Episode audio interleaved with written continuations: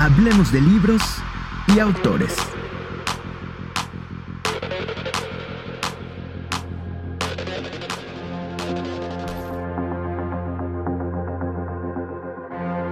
El profesor Jeff Carbis de la Escuela de Periodismo de City University en Nueva York es uno de los más influyentes y razonables exponentes de la necesidad y la obligación de los periodistas de tomar partido. Si no tomas partido, no es periodismo. Escribió en su libro Geeks Bearing Gifts, Imagining New Futures for News. Jarvis argumenta que cuando cubrimos un fraude en Wall Street, a los pobres y más desfavorecidos e incluso cómo evitar el cáncer y bajar de peso, ya estamos tomando partido. Juntar datos, publicar lindas fotos de gatos o reportar chismes de celebridades no es verdadero periodismo, argumenta Jarvis. Tiene razón. Tomar partido es una decisión ética y exige de nosotros los periodistas un comportamiento específico. Y hay que empezar por llamar las cosas por su nombre. Un dictador es un dictador. Y hay que llamarlo así y tratarlo como tal.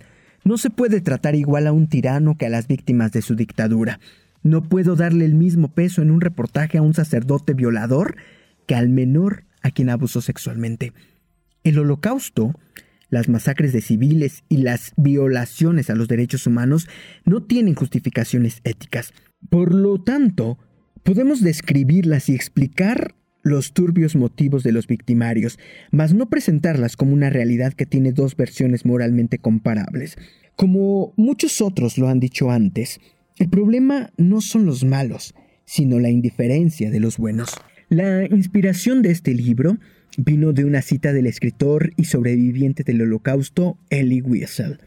Debemos tomar partido, dijo Wiesel durante su discurso en 1986 en Oslo al aceptar el Premio Nobel de la Paz. La neutralidad ayuda al opresor, nunca a la víctima. El silencio ayuda a quien atormenta y nunca al atormentado. Hay veces en que debemos intervenir, cuando vidas humanas están en peligro, cuando la dignidad humana está siendo acosada. Las fronteras y los nacionalismos deben ser irrelevantes. En cualquier lugar donde hombres y mujeres sean perseguidos por su raza, religión o posiciones políticas, ese lugar, en ese momento, debe convertirse en el centro del universo. Wiesel lamenta que el mundo haya sabido de los horrores del holocausto y de que, a pesar de saberlo, se haya mantenido en silencio. Por eso, dijo, me prometí nunca quedarme callado cuando y donde los seres humanos sufran y sean humillados. Esta convicción de no quedarse callado, de denunciar las injusticias, es lo que me alentó a escribir este libro.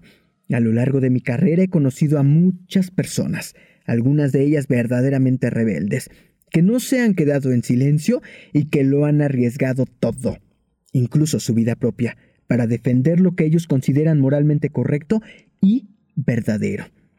La rebeldía se ha convertido no en algo que hay que evitar y reprimir, sino en un elemento esencial para el avance del humanismo en nuestro mundo. Rebeldes somos mejores.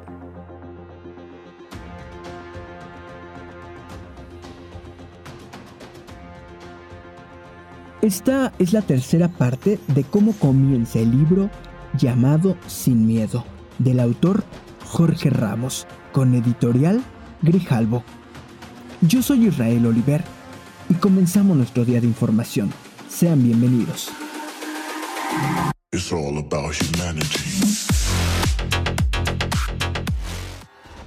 Comenzamos.